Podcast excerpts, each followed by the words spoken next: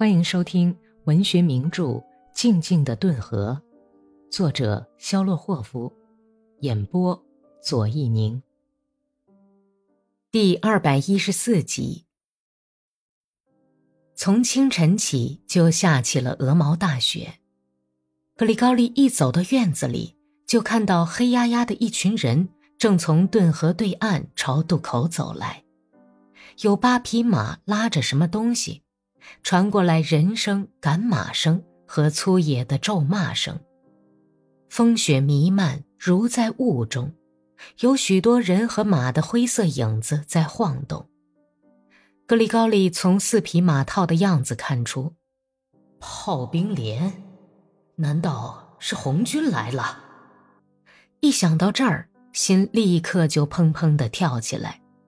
但是仔细一想，也就镇定下来。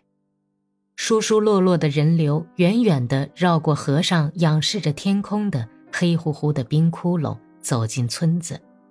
但是走到上岸的地方，前面的一辆炮车碾碎了岸边的薄冰，一个轮子陷进冰窟里。寒风送来御手们的吆喝声，河冰碎裂的咯吱声，和急促打滑的马蹄声。格里高利走到牲口棚里。小心翼翼地向外张望，骑兵们的军大衣的肩章上落满了雪，从面貌上可以看出是哥萨克。过了五分钟，一个骑着高头大马的老司务长进了大门，他在台阶边下了马，把缰绳拴在栏杆上，走进屋子。哪位是主人呢？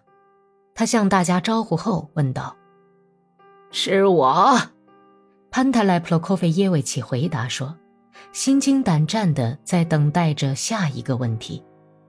为什么你们的哥萨克都在家里？”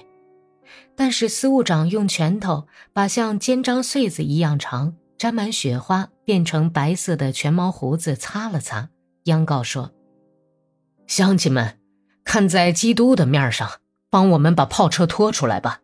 陷在河边上了，一直陷到车轴。”也许你们有绳子吧？这是什么村呢？我们迷路了。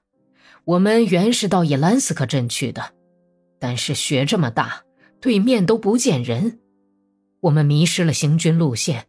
红军又紧跟在屁股后面追。我不知道，真的。老头子吞吞吐吐地说：“这有什么知不知道的呀？你们家的哥萨克都很强壮。”我们也要人帮忙啊！呃，我我有病。潘特莱普洛科菲耶维奇撒谎说：“你们这是怎么了，兄弟们？”司务长像狼一样，脖子不转，扫了大家一眼。他的声音好像突然变得年轻了，恢复了元气。难道你们不是哥萨克吗？难道就眼看着我们把大炮扔掉吗？我是为了代替连长才留下来的，军官都跑光了，我足有一星期没下马，人都冻僵了，脚趾头也冻掉了。但是我命可以不要，炮兵连绝不能丢。可是你们，算了，既然好言好语的求你们不行，那我马上把哥萨克们喊来，我们强迫你们。司务长含泪怒吼道：“强迫你们去！”你们这些狗崽子，布尔什维克，叫你们通通他妈的进棺材去！